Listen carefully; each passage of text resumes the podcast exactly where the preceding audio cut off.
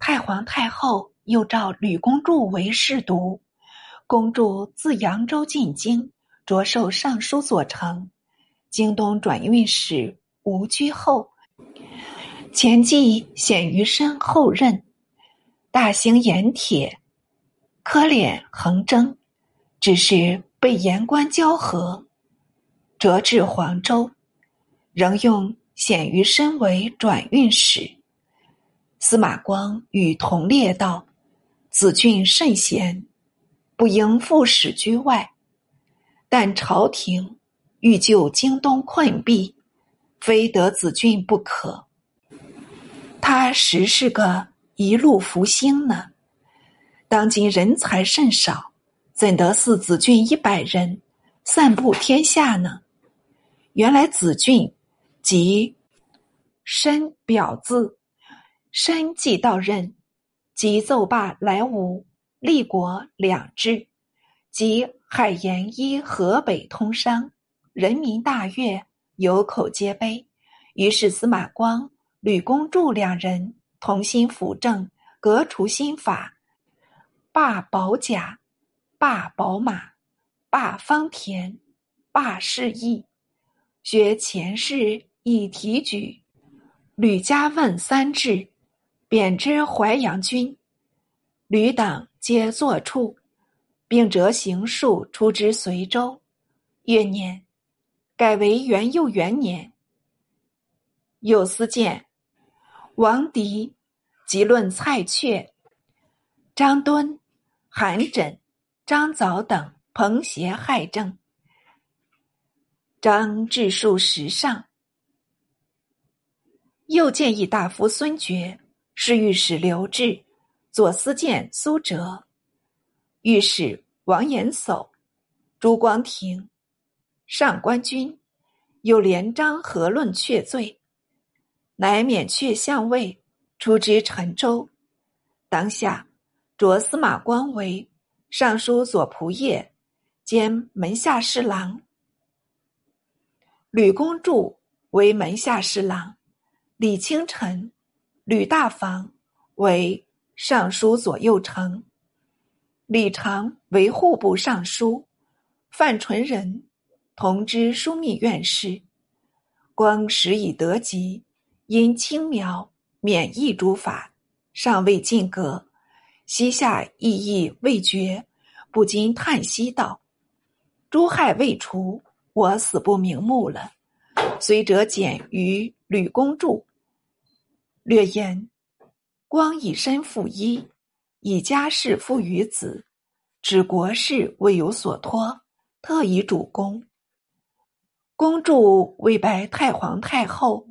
有诏免光朝觐，许承监于三日一入省，光不敢当，且上奏道：“不见天子，如何事事？”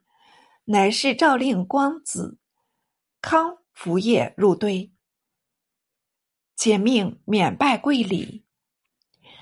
光遂请罢青苗、免疫二法，青苗前罢代。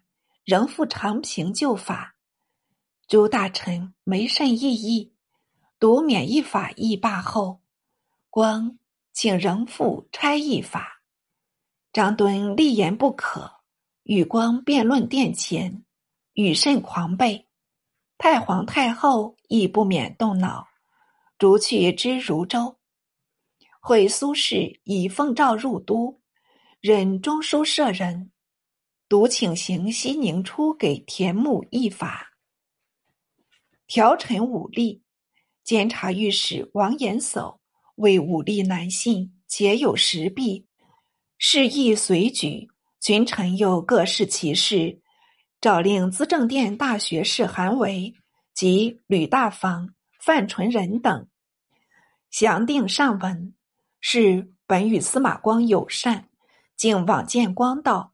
公欲改免役为差役，是恐两害相君，未见一例。光问道：“请言害处。”是答道：“免役的害处，是剖敛民财，十室九空，敛从上聚，下必常患钱荒。这害已经验过了。差役的害处是百姓长寿一官府，无暇农事，贪利华胥，且随时征比，因缘为奸，岂不是一法同病吗？光又道：“依君高见，应该如何？”是父道：“法有相因，事乃易成，事能渐进，民乃不惊。从前三代时候，兵农合一，至秦始皇，乃分作两途。唐初又变府兵为长征卒，农出粟养兵，兵出力为农。”天下称变，虽圣人复起，不能变异了。今免疫法颇与此相类，公欲骤罢免疫，改行差役，正如罢长征，复民兵，恐民情反多痛苦呢。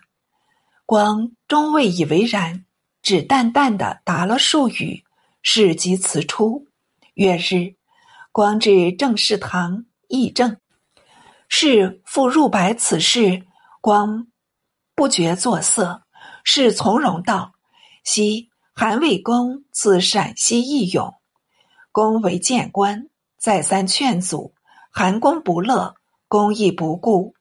是常闻公自述前情，难道今日作相不许是进言吗？以子之矛，刺子之盾，颇公。”可谓善言。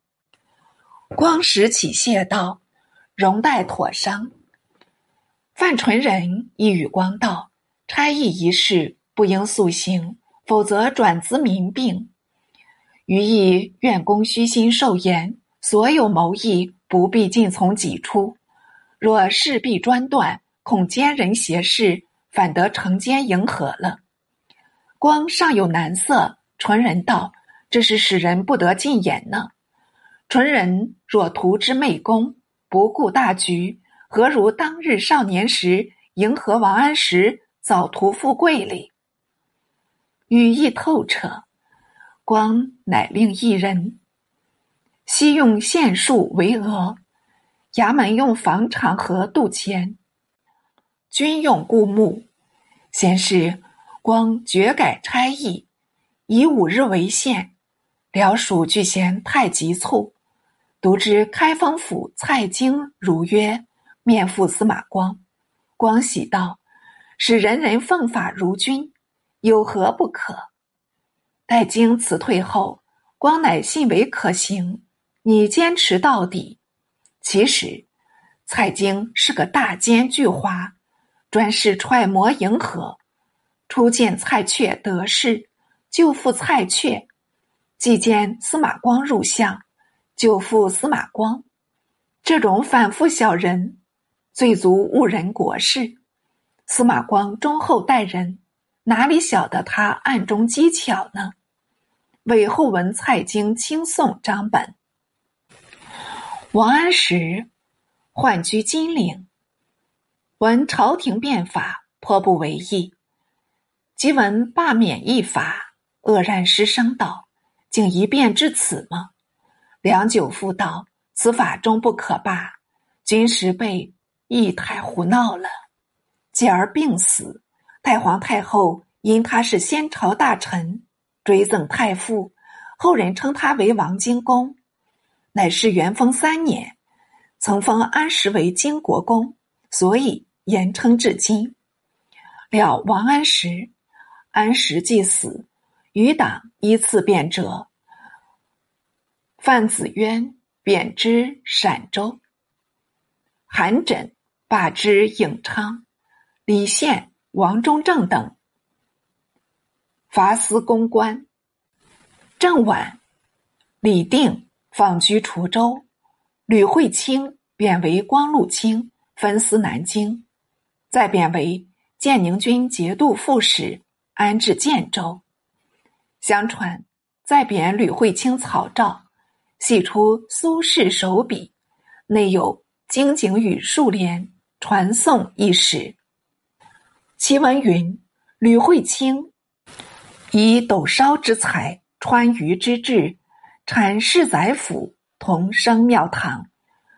乐获贪功，好兵喜杀，以聚敛为仁义，以法律为诗书，手见轻描，次行注意，即免役法，军书之政，自同商贾，守时之害，下及鸡豚，苟可度国害民，率皆攘臂称首。先皇帝求贤如不及。